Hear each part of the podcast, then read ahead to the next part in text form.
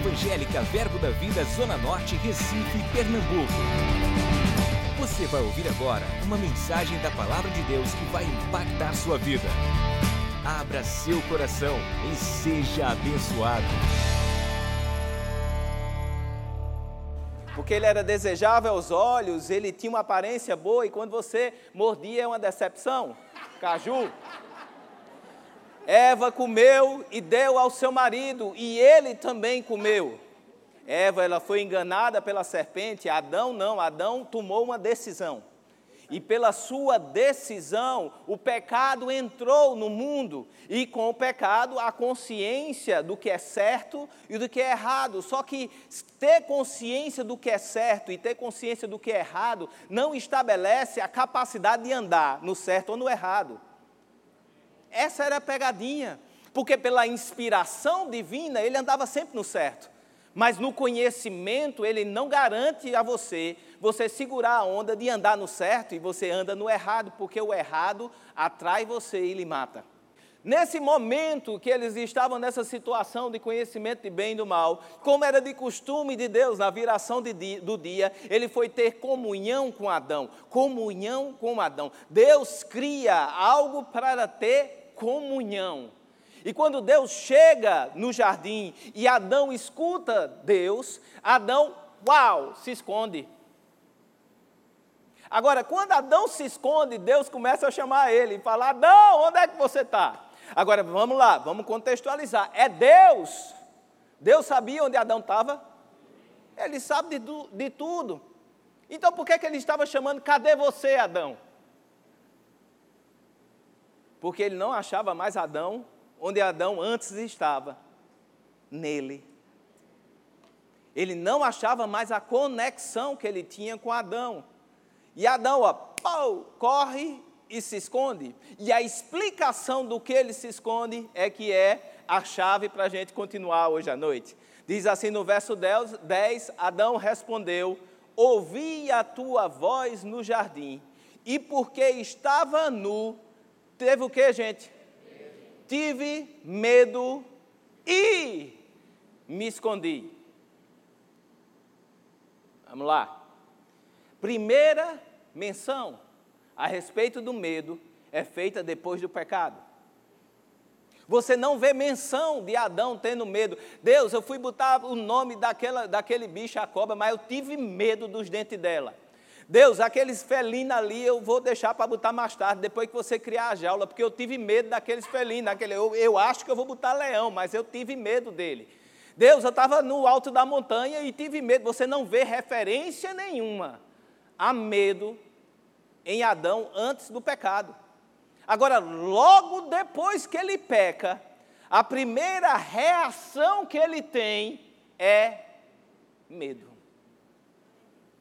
No momento em que é desligado a vida dentro dele, a vida no espírito, porque Deus não errou quando disse certamente morrerás. Adão, no momento que ele come, comeu do fruto, no momento que ele pecou, no espírito ele morre, e morrendo espiritualmente, ele morre naturalmente. A morte espiritual nos leva à morte natural. No momento que ele comeu, ele morreu espiritualmente, e a conexão que ele tinha com Deus acabou, e aquilo que nutria certos sentimentos divinos que estavam dentro dele parou de existir.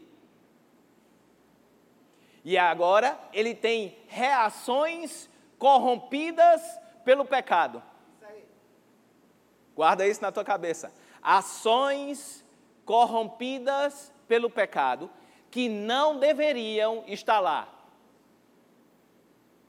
Uma primeira coisa que eu quero que você faça essa noite é não se sinta condenado. Deus nunca traz a atenção para da gente alguma coisa para nos condenar. Deus não levanta a bola para dizer, está vendo que você não pode. Deus levanta a bola para dizer, isso está errado.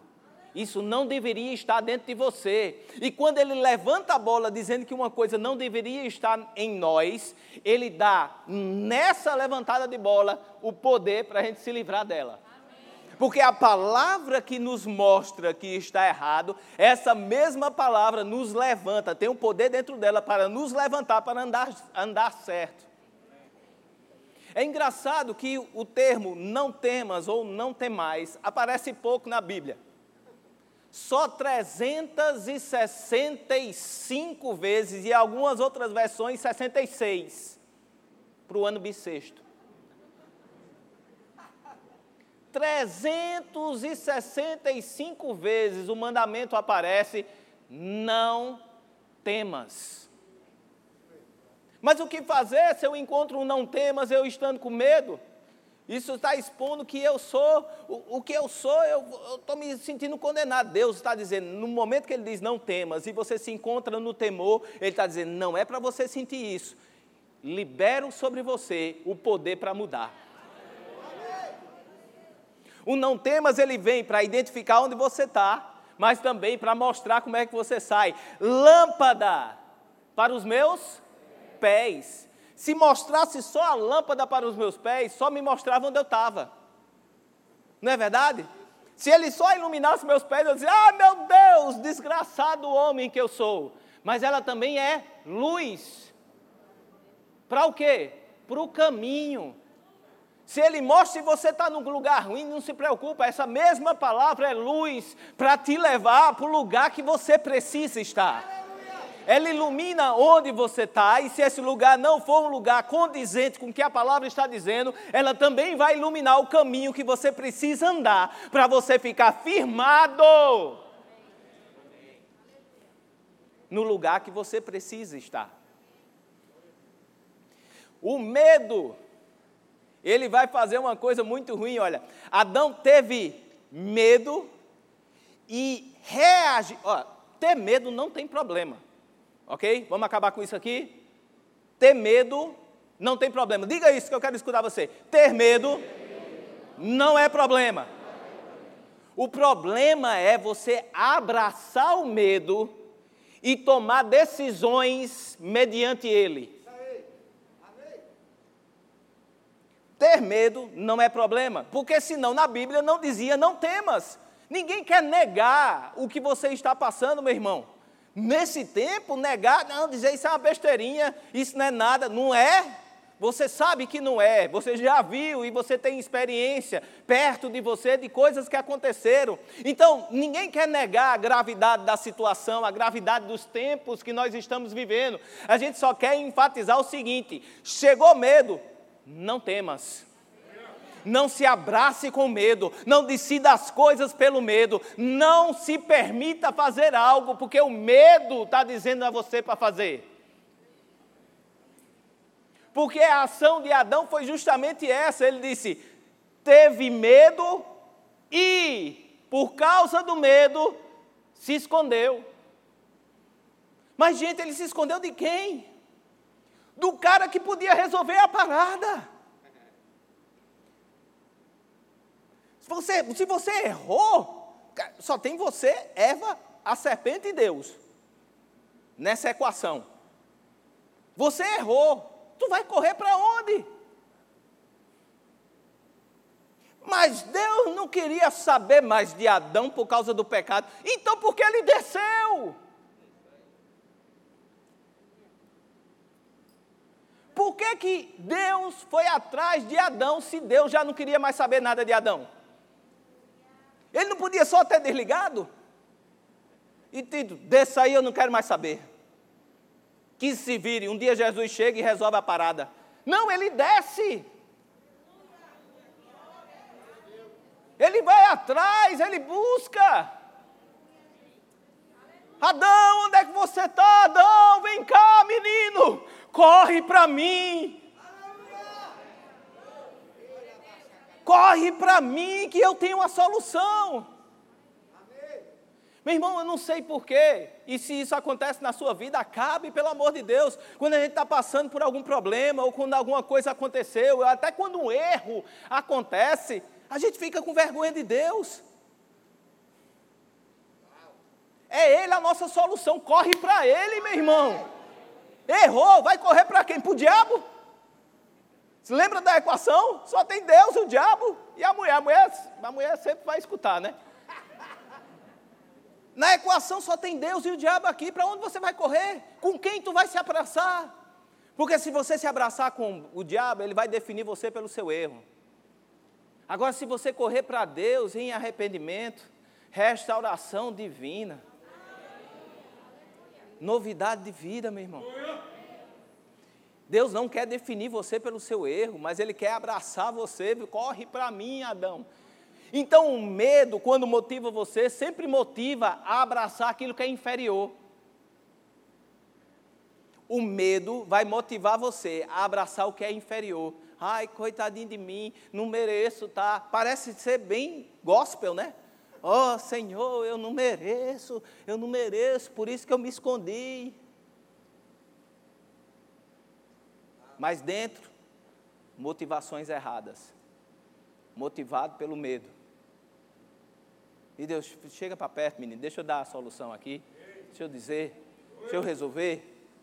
Porque tu fizeste isso, vai acontecer isso, isso, isso e isso, por consequência do seu erro, não sou eu que estou dando. Não sou eu que estou julgando e trazendo maldição para a terra. Maldita é a terra por tua causa. Agora eu vou fazer uma coisa, deixa eu fazer uma coisa. Dessa mulher aí vai vir. Dessa mulher vai vir. O fruto dela vai resolver a parada. Eu vou resolver a parada. Então o medo, ele traz coisas, consequências ruins. Você não pensa direito. Você não resolve direito. Agir no medo vai trazer você a uma situação em que você abraça aquilo que é inferior. Preste atenção. A consciência do pecado, ela gera medo de Deus. Por quê? Pois você sabe que não merece a salvação. Agora, a consciência da justiça te inspira ao temor de Deus, pelo mesmo motivo. Você não merece salvação. Olha só. Como o motivo é o mesmo. Vamos lá vamos, vamos admitir todo mundo, nós não merecemos sermos salvos. Amém. Ok? Se você tem consciência do pecado, essa afirmação gera medo para você. Ai, meu Deus, eu vou para o inferno. Ai, eu vou queimar no inferno. Ai, eu não mereço. Ai, a minha vida, nada vai dar certo. Mas se na tua consciência é a justificação provida em Deus através de Jesus Cristo, o que é que vai gerar dentro de você? Temor de Deus. Meu Deus, eu não mereço salvação. Mesmo assim, tu me salvasses. Tu me salvaste. Eu não quero me afastar da, tu, da tua glória, eu não quero me afastar da tua palavra, eu não quero me afastar da tua presença. Senhor, gera dentro de mim um temor grande, porque eu não quero. Não afasta de mim o teu espírito, ó Deus. O motivo é o mesmo, mas a consciência vai gerar o que se você vai ter medo ou temor. Não, também não fica medo e temor. Temer a Deus é ter medo de Deus também.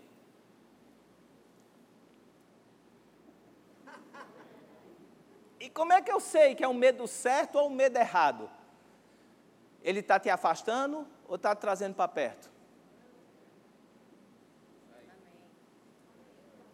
O medo, temor é medo, pastor? Temor é medo. Temer a Deus é ter medo de Deus? É, ter medo de Deus. Acabou-se também. Como é que eu sei se eu estou tendo medo ruim ou medo bom de Deus? Ele está te afastando ou te trazendo para perto? Porque o medo que te afasta, ele está motivado pelo pecado e te joga para lá. Mas o medo que te traz para perto está motivado na justiça e ele te leva para lá. Percebe a diferença? Vamos continuar. Medo e temor são opostos, medo ligado à condenação e temor ligado à justificação. Deus não trabalha com condenação. Vou dizer para cá também, porque o povo de cá não disse amém. Deus não trabalha com condenação. Se você está condenado, só pode ser duas coisas: o acusador dos infernos ou teu coração. O coração do homem também pode condenar você. Aquela roupa que você veste E, e, antes a gente usava esse exemplo para mulheres, né? Aquela roupa apertada que a mulher bota, aí vê no espelho e diz o coração: vai com essa para a igreja. A gente dizia isso para a mulher, mas hoje não, não vale mais, é para todo mundo. Porque tem homem usando casa mais apertada do que mulher.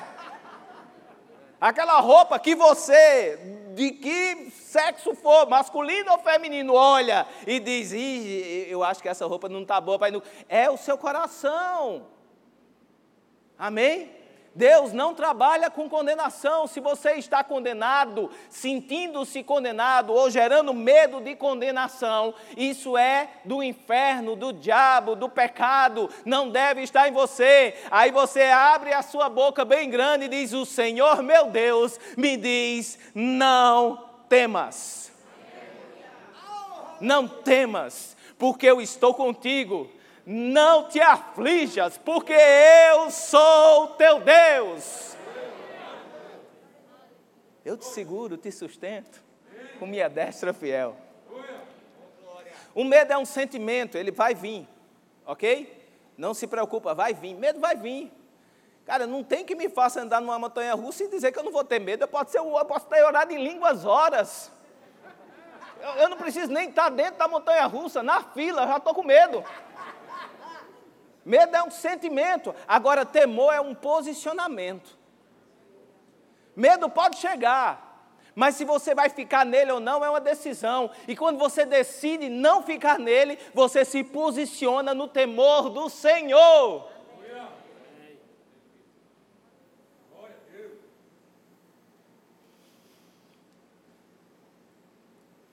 Medo é o sentimento que resulta da falta de um posicionamento em temor. Temor é respeito com reverência. O medo nos afasta de Deus, nos paralisa. O temor nos aproxima de Deus e nos conduz ao propósito. Amém, gente? Está sentindo medo, está paralisado, não se preocupa. Começa a se posicionar em Deus, que você vai ser posto em movimento. Deus é especialista em nos colocar em movimento. Você percebe isso? Você vem para a igreja, está lá levando alguma coisa errada acontecendo, chega na igreja, aí encontra aquela paz, encontra aquela alegria, aí está aqui, mas de repente já começa a querer, estão me forçando na igreja a, quê? a crescer. Né? Você começa a vir para a igreja, está aí sentadinho vindo para os cultos. Por você, até Jesus voltar, você só vem para o culto, senta aí. Mas de repente aparece um engraçadinho do seu lado. E o rema? Rema? Já veio o rema? Rema? E o rema? Rema? Aí você diz, não, vou fazer isso, não posso não. Aí vira para cá outro, rema, o rema, o rema, e o rema? E a inscrição do rema? É até esse mês, 10% esse mês, viu? É o rema? Já fez o rema? Aí disse, não, não, aí vira para outro e o rema, rema, eu estou fazendo o rema, já fiz o meu, rema, rema. Para quê, meu irmão? Para te colocar em movimento. Porque um posicionamento de temor te coloca em movimento, que te paralisa e vai passar 20 anos sentadinho assim e sem fazer nada. A mesma coisa de 20 anos atrás. Sai, viaja um, volta 20 anos depois, encontra você está lá do mesmo jeito, só com o cabelo mais branco, às vezes uma careca maior. Mas do mesmo jeito, quem faz isso é o medo. Medo de continuar, de se arriscar, de dar o próximo passo. Mas o temor te posiciona em algo que faz você crescer. O teu propósito, aquilo que Deus tem para você. Isaías 51, 12, abra lá.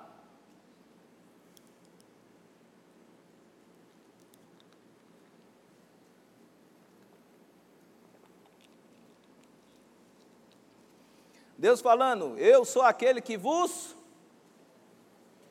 vos consola. Quem, pois, é tu para que temas o, o homem que é mortal, ou o filho do homem que não passa da Eva, de Eva. Olha só que interessante. Porque quando a gente está com medo, a gente quer uma mãozinha dizendo: Ô oh, menino, vai lá, levanta, vai lá. Não, fica assim não, chega para perto. E Deus num texto diz assim: meu irmão, quem tu pensa que tu és para ter medo, sendo eu o Deus que te consola? Sabe o que é isso? Um grito no pé do vidro. Não é? Porque em situação de medo, às vezes a gente perde o controle. Né, Diva? Tem, tem, tem situação que o cara está tão apestalhado assim que você precisa dar um, um, uns apertados nele assim, uns tapinhas na cara delicado, só para ele voltar ao senso. volta o sangue no rosto, sabe? Você fica com tanto medo, tão pálido, que tá, tá, tá, ui, voltei. É Deus fazendo isso com você. É Deus dizendo: quem tu pensa que és? Eu sendo o teu consolador, quem tu pensa que és para estar tá com medo? É quase Deus dizendo: tu não tem direito, não. Eu estou na parada. Agora, mais uma vez eu digo, ele não está se contradizendo. Você pode sentir medo. O que você não pode é ficar nutrindo isso dentro de você. O que você não pode fazer é agarrar o medo e, pelo medo, começar a fazer as coisas. Ele está dizendo: você não tem esse direito de andar sendo guiado pelo medo, fazendo coisas pelo medo, decidindo coisas pelo medo. Isso parece ser tão atual, né, nos tempos de hoje. Quantas coisas nós não decidimos nesse tempo aí do ano passado, que o medo foi o nosso guia. Estamos todos no mesmo barco, meu irmão, ninguém escapou dessa não. Eu gosto de dizer que em tempo de pandemia, quem não fez algo louco, que atira a primeira pedra. Né? Todos nós fizemos, mas uma vez que Deus está nos chamando a atenção, a gente está se movimentando para andar em linha do que é aquilo que ele pensa e não que o mundo pensa. Mais um pouquinho à frente, dois capítulos à frente, três. Isaías 54, 14. Diz assim: 54, 14. Serás estabelecido em justiça, longe da opressão. Olha que coisa boa. Quem quer viver longe da opressão? Você vai ser estabelecido em justiça e longe da opressão, porque já não temerás, e também do espanto, porque não chegará a ti. Olha só que coisa interessante. Você parece que é o seguinte, ó, que, que a coisa é, é assim: Deus me livra da opressão para eu não ter medo mais. E Ele está dizendo: ah, ah, não é assim não. Quem te conduz à opressão é o medo. Então você só vai ser livre da opressão quando você não temer mais. Você vai ser livre da opressão quando você não tiver mais medo. E não vou tirar a opressão para você não ter medo mais. Não funciona desse jeito. O que te leva a estar oprimido é justamente nutrir o sentimento de medo em você. Outra coisa, todo mundo culpa o medo por causa do espírito de medo. Não é verdade? É, é, é, tem gente que repreende o espírito de medo quando tem o sentimento de medo. E como várias coisas, o medo ele começa na carne. Vamos lá, gente. Me ajuda aí. O medo não é resultado de uma ação demoníaca na sua vida que dá medo. Não, ele é resultado da sua carne. Agora, quando você nutre um sentimento carnal, você escancara a porta para espíritos errados entrarem. Amém? E quando espíritos errados entram, eles potencializam aquela brecha que você abriu na sua carne. É isso a pornografia. Pornografia não é um demônio da pornografia que lhe pegou, meu irmão. Foi você que abriu a porta, escancarou nas suas madrugadas na internet, escancarou. E um espírito vai olhar aquilo ali e vão dizer: estão me convidando. E talvez agora sim tenha uma opressão demoníaca por causa de um posicionamento seu. Como é que você fecha isso? Fecha a porta. A Bíblia é bem resolutiva nas questões da carne. Aquele que minta, faça uma novena. Ore a, o jejum de 14 dias. Faça um, um, um, um faça um voto com o Senhor não, aquele que minta. Porque dentro de você está o poder de fazer a sua carne ficar no lugar dela. Como? Alimentando seu espírito. Amém? Abre em 1 João. E aí a gente vai começar a finalizar.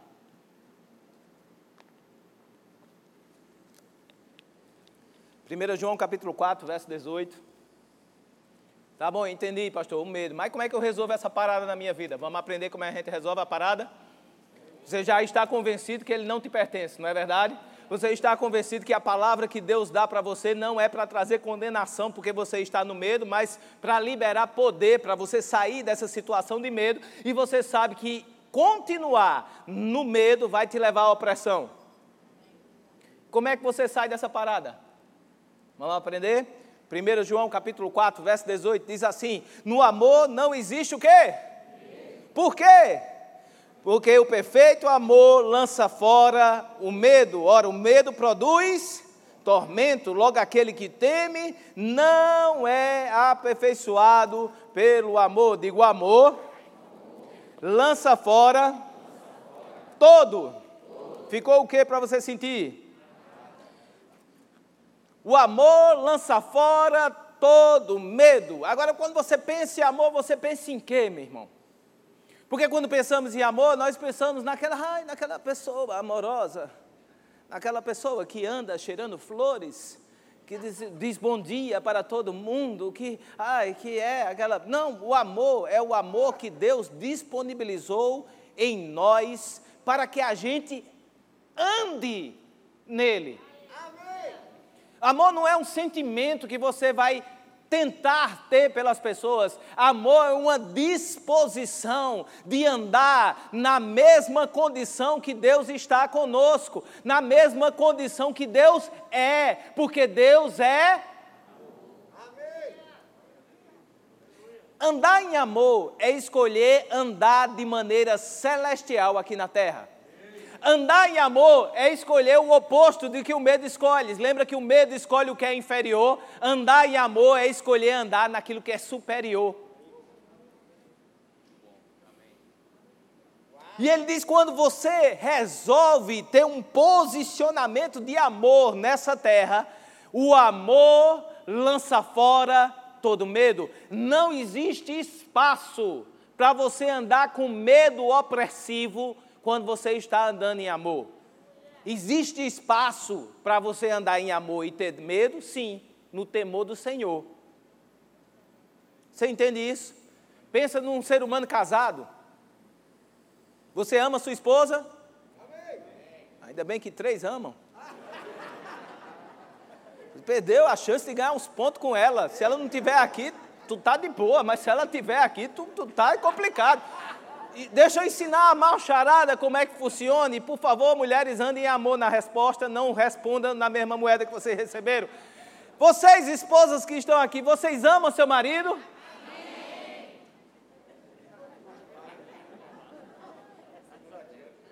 Quer uma segunda chance? Maridos, vocês amam as suas esposas? Amém. Para você entender como amor e temor andam junto, né? Você tem medo da sua esposa? Não.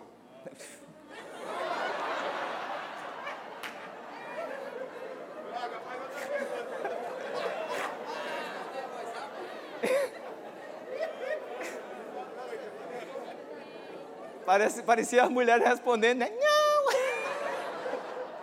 Foi quase um miado. Deixa eu lhe ajudar. Você não tem medo da sua esposa, mas você tem temor. Você tem temor de perder o seu amor, de magoar ela, de deixar ela chateada. Não é verdade? Por isso que você não faz certas coisas, certos futebols que ela não gosta que você vá. Não todos, mas alguns mais importantes. Você não vai para não magoar ela. O que é isso? Temor, não é medo.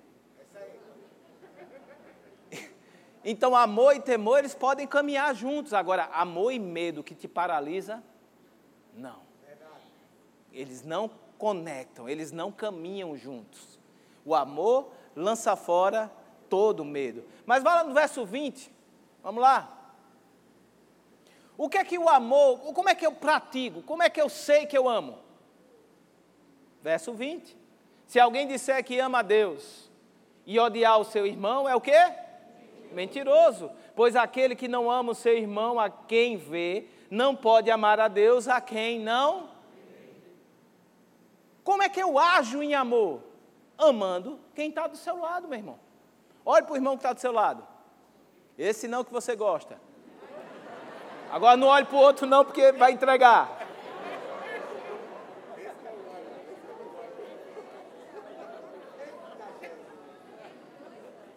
É que você anda em amor? Como é que eu faço para lançar fora todo o medo? Para de se preocupar com teus problemas. Escolhe alguém para você preocupar com o problema dele. Para de botar uma lupa nos seus problemas e ficar, ai meu problema, a minha vida, ai eu, ai eu, ai eu. Quebra essa tua lupa e olha para alguém, escolhe alguém e diz: Pronto, você aqui, agora mirei em você, vou resolver a parada para você, vou tornar a sua vida fácil, vou buscar tudo que está nas minhas mãos para facilitar a sua vida. Me conta, vai, diz quais são os teus problemas, vamos resolver, vai dar certo.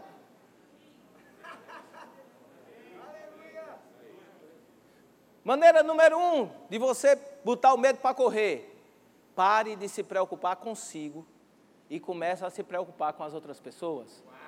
Começa a servir as pessoas. Porque a unção que está sobre a sua vida é a unção de servir. E quando você serve as pessoas, você está tirando você do, do foco.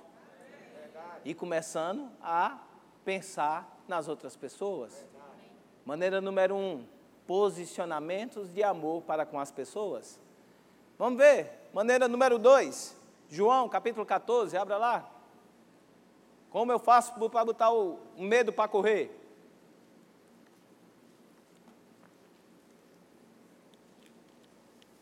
Pelo amor. E como é que eu escolho o amor?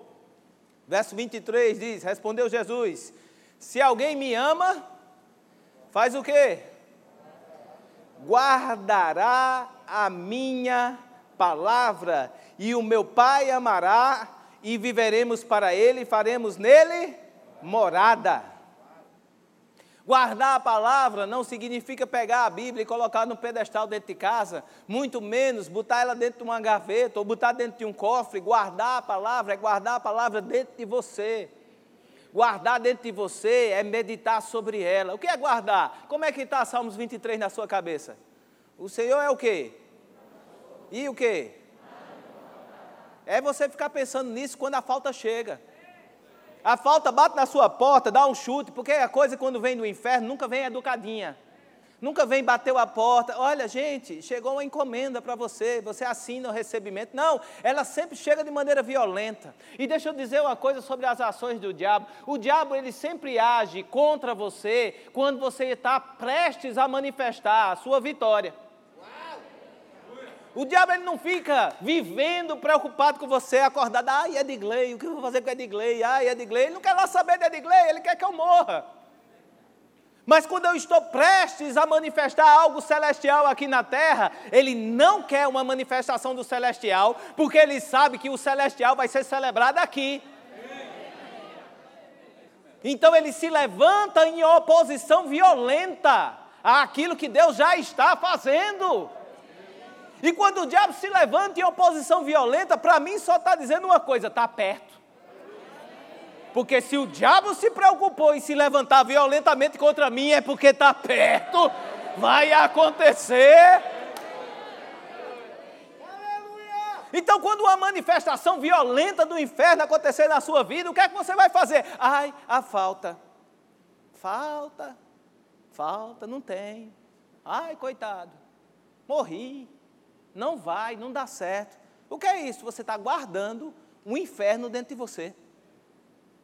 Meditando sobre isso, pensando sobre isso, guardando no mais íntimo. Você percebe uma pessoa que está assim, porque ela não consegue nem dar bom dia. Bom dia, ela faz. Hum, tá bom não. Está acontecendo tanta coisa. A gente pensa que só acontece isso com a gente porque a gente é pastor, mas não, gente, tem gente que não me conhece como pastor, que eu digo bom dia, ele, hum, tá não. Você conhece alguém que é assim? Por quê? Só pensa nisso, só se alimenta nisso, só guarda isso dentro de você. E a Bíblia diz que aquilo que vai lançar fora o medo proveniente disso é o amor. E o amor é guardar a palavra. É quando a falta se levantar, você, eita, o Senhor é o meu pastor. E nada, nada, nada, nada, absolutamente nada vai me faltar. Precisa estar borbulhando dentro de você, precisa estar em você. É lógico, não me entenda mal, se acontecer e não estava, corra para. Ok? Mas ah, esse tipo de procedimento é ruim. Você ficar correndo atrás é ruim. O que é que você precisa? Se preparar para. tem que estar sempre dentro de você, meu irmão. Para que, que você vem para cá? Eu estou falando com pessoas que não estão com medo. Eu estou falando com várias pessoas aqui não, que não estão com medo. Eu não estou tratando. Tô, tô, Deus trouxe cada um de vocês, porque vocês estavam andando com medo. Não, tem gente que está sentada aí que não está com medo de nada. Mas o que é que você está sendo? Recebendo por dentro, para que se medo chegar, você bota para correr. O caminho é inverso, você se prepara para, e não você correr atrás. Aquele que me ama, aquele que tem um posicionamento celestial, está o tempo todo meditando sobre o que Deus fez por você. E não se preocupe, mas, mas pastor, onde é que eu começo? O Espírito Santo quer te alumiar um bocado de texto da Bíblia para você virar o melhor amigo dele. Ele quer, ele quer. Para um pouquinho, escuta o Espírito Santo, que ele vai trazer uns 3, 4, 5, 6, 10, 20, 30, 40, 50, 100 textos para você ficar em cima o tempo todo. Eu não estou entendendo porque eu estou em cima disso, mas o Espírito Santo está me mandando em cima disso, e eu estou meditando sobre isso, eu estou me enchendo sobre isso. Eu estou curado e sarado, mas o Espírito Santo está me levando em cura, em cura, em cura. Certamente Ele levou sobre si as minhas dores, as minhas enfermidades, o castigo que, estava, que me traz a paz estava sobre Ele, pelas suas pisaduras eu já fui sarado. Mas Espírito Santo, eu estou sarado, mas certamente Ele já levou sobre si. Você vai ficar em cima para quê? Para você e para quem precisar porque você cheio da palavra, aquele passo número um, porque esse é o número dois, o passo número um se torna mais eficiente. Você vai servir as pessoas daquilo que você está cheio. E as pessoas doentes perto de você lhe incomodam. Você está tão cheio do Espírito, tão cheio da palavra de Deus, que pessoa, quando espirra perto de você, eita, não está espirrando? Eu disse, espirrei. Fui, fui eu. Porque o normal é um espirrar, o outro correr. Nesse tempo, um latim, e olha que espirro não é nem, não faz nem parte do sintoma, né? não é espirro, é tosse. Mas um espirra, o cara, oi, espirrou, foi. Mas você cheio dessa palavra de cura, o cara espirrou, tu parte para cima, ei bicho, tu espirrou, foi. O cara chega, vai ficar espirrei, vai botar para fora. Não, vamos orar, vamos orar, vamos orar, vamos orar, vamos orar, porque eu sei de uma coisa que pode se manifestar nesse momento. Eu sei que o meu Deus, o meu Deus já levou sobre si. O meu Deus, o meu Deus, o meu Deus já resolveu isso aí. E o meu Deus diz assim: quem está cheio dá de graça, daquilo que de graça recebeu, vamos orar agora. Tu vai ser sarado de maneira sobrenatural. Passo número um. O que você tem feito? Andado em amor ou andado no medo? Passo número dois. O que você tem ouvido? O que é que está lhe enchendo? Notícias celestiais ou notícias naturais? Percebe que eu não consegui, eu consegui pregar sem julgar a mídia. Percebeu? sem dizer que TV é ruim, jornal é ruim, percebeu? O que é que vocês têm se enchido de notícias celestiais ou notícias naturais? Passo número 2. Passo número 3, Gálatas, capítulo 5, verso 6. Porque em Cristo nem a circuncisão, nem a incircuncisão tem valor algum, mas a fé que faz o quê? Que atua pelo amor. Lembra? O amor lança fora todo medo. O amor é uma atitude, é um estilo de vida celestial. E esse atitude, estilo de vida celestial, ela faz a sua fé operar. Na, numa outra versão, diz assim, nessa parte que diz que é a fé que atua pelo amor, diz assim: tudo o que importa agora é viver na fé, que é ativada e levada à perfeição pelo amor. Sem amor, a sua fé pode ser forte como for, ela se torna inoperante. Eu gosto de um exemplo, e, e para você entender, que fé seria uma locomotiva. Não aquela locomotiva velha de faroeste movida negócio, aquelas novas japonesa que faz o percurso em ah, aqueles trem bala. É uma locomotiva que mesmo com toda a tecnologia que tem a japonesa, ela ainda precisa do trilho para ser efetiva. Se tirar ela do trilho, descarrilhou, perdeu-se, vai ser perdido. Tanto poder perdido. Mas uma vez que você definiu o trilho onde ela vai agir, ela é amplamente eficiente. A fé é sua locomotiva, o amor é o trilho que direciona, que faz ela atuar de maneira efetiva. Quando você age em amor, a sua fé está operante, e quando você age em amor, o medo vai embora, e aquilo que você está cheio, a boca fala o que está cheio, começa a sair de você. Mas, meu irmão, olha, eu entendo que existe a confissão de fé e a confissão positiva. Vamos lá. Confissão positiva é você falar coisas boas, e falar coisas boas não é ruim, é bom. Quem vai julgar?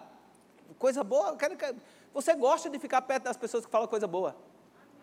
Se torna uma pessoa agradável, não é verdade? Mas eu não estou falando de uma confissão positiva ou de você estar repetindo algo para se convencer, que também pode acontecer. Você pode falar alguns textos e escutar com sua própria voz, porque a fé vem pelo a fé vem pelo ouvir. Então, às vezes eu leio a palavra, ela pode não ter uma revelação completa dela aqui dentro, mas eu estou repetindo e está gerando fé dentro de mim. Mas quando fé é gerada dentro de você, quando você está plenamente convicto no seu coração, quando você abre sua boca, sai de uma maneira diferente. Quando existe convicção plena da palavra dentro de você, você abre sua boca, aquilo ali não é apenas você falando, mas é os céus falando através da sua boca. Porque a Bíblia diz que a gente deve estabelecer como igreja aqui na terra o que já foi ligado nos céus. Ó, liga na terra o que já é ligado no céu. Então abre tua boca com a certeza celestial dentro de você e libera céu sobre a sua casa. Libera céu sobre a tua família. Libera céu sobre os teus negócios. Por que você precisa concordar? Isso vai para você. Por que você precisa concordar com o que está sendo falado lá fora que vai quebrar? Por quê? Quem disse a você que o seu negócio é regido pelas normas terrestres, terrenas, naturais? Seu negócio não é. Eu estou falando para algumas pessoas. Seu negócio não é consagrado? Tu não consagrou ao Senhor? Tu não tem feito tudo certinho, bonitinho? A direção do Espírito tem seguido? Quem disse que agora são leis terrenas que o geram?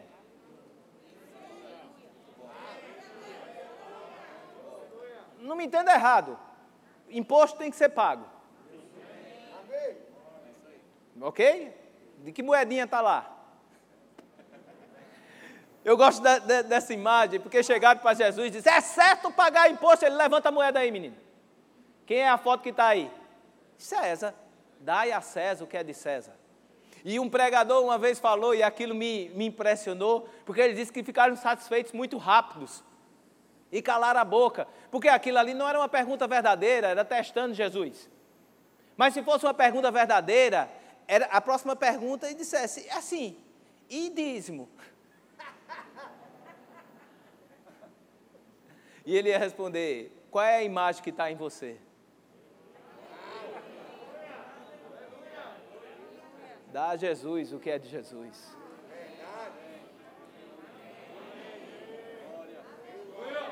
Quem disse a você que você vai quebrar?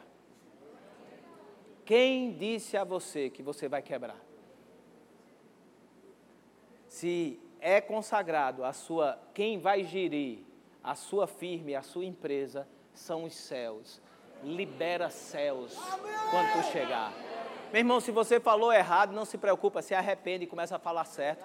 Aproveita esse tempo e começa a falar, já começa a dizer aí bem quietinho, não vou quebrar, vai dar certo, vai funcionar. Não tem crise que me pare, não tem crise que faça impedir cliente chegar na minha loja, não tem crise que me faça não fechar negócio, não tem crise desgraçada nesse mundo que possa me parar.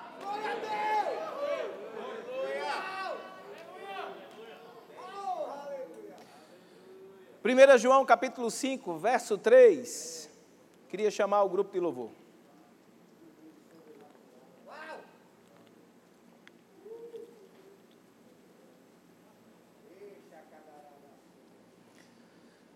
Verso 3 diz: Porque esse é o amor de Deus, que guardemos os seus mandamentos. Ora, os seus mandamentos não são penosos. Tive medo. Deu assim a caixa aqui, ligou. Oi! Tá vendo? Aí é ficar no medo é de sair correndo e dizer, ai, quero mais não. Fiquei. Verso 3, vamos começar de novo. Porque esse é o amor de Deus, que guardemos os seus mandamentos. Ora, os seus mandamentos não são penosos, porque todo o que é nascido de Deus vence. Todo o que é nascido de Deus vence. Todo o que é nascido de Deus vence. Você é nascido de Deus? Você tem a vitória? Mas como é que você manifesta a sua vitória?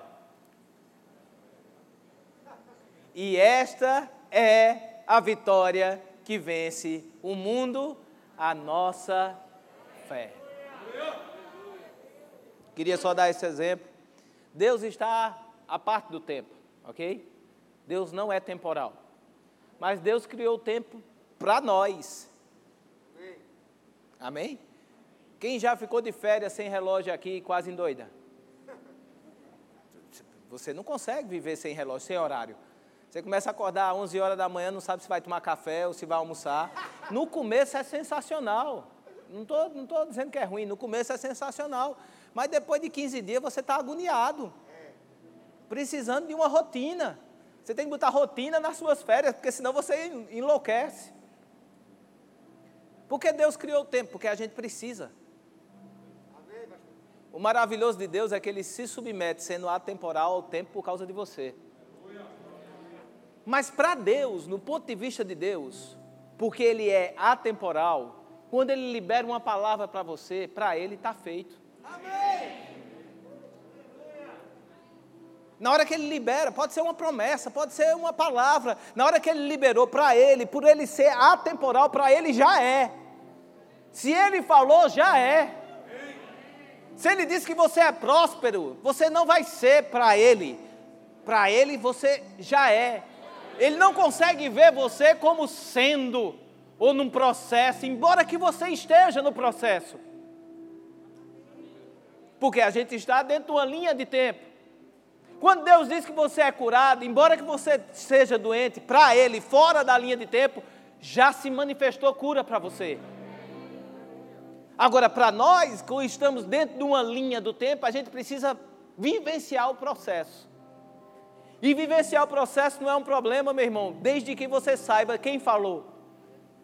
Porque quando a gente vai sair, quando eu ia sair com meu pai, se eu fosse sair com uma pessoa estranha, eu ia nervoso, com raiva, com, com raiva não, com medo. Pequeno, com uma pessoa estranha, eu dizia pai, eu não quero ir não. Essa pessoa não sei para onde vai, como é que vai me levar, não sei como é que vai ser. Mas se eu fosse com meu pai, podia demorar o tempo que fosse. Eu estava seguro. O processo só tem problema se você não conhecer quem está conduzindo. Mas se você tem íntima relação com aquele que falou, o processo vai ser divertido, meu irmão. Para de querer ficar feliz quando chegar lá. Começa a se alegrar no, na jornada. Tem muita coisa boa para ver na jornada, meu irmão. Para de sentar no corredor e ficar olhando para o tempo. Senta na janela e vai apreciar a viagem. Começa a curtir o processo, começa a se divertir. Por quê? Porque a palavra diz que aquele que fez a promessa é fiel para cumprir. Vai acontecer. E dentro do processo existe alegria e paz disponível para você. Você só não vai ter alegria e paz o dia que se manifestar no processo. Entrou no processo, alegria e paz disponível para você. pode não ter dado nada, pode não ter se manifestado nada, mas eu confio naquele que prometeu, eu confio no Deus da minha salvação, e eu declaro: na minha vida já é, no meu trabalho já é, na minha casa já é, na minha família já é, na minha saúde já é. Oh Pai, eu confio em Ti, eu me alegro em Ti, e paz e alegria estão para aqueles que confiam na Tua palavra. Adquira já em nossa livraria CDs, DVDs, livros, camisetas e muito mais. Entre em contato pelo telefone 81 30 31 5554 ou acesse nosso site verbozonanorte.com.br.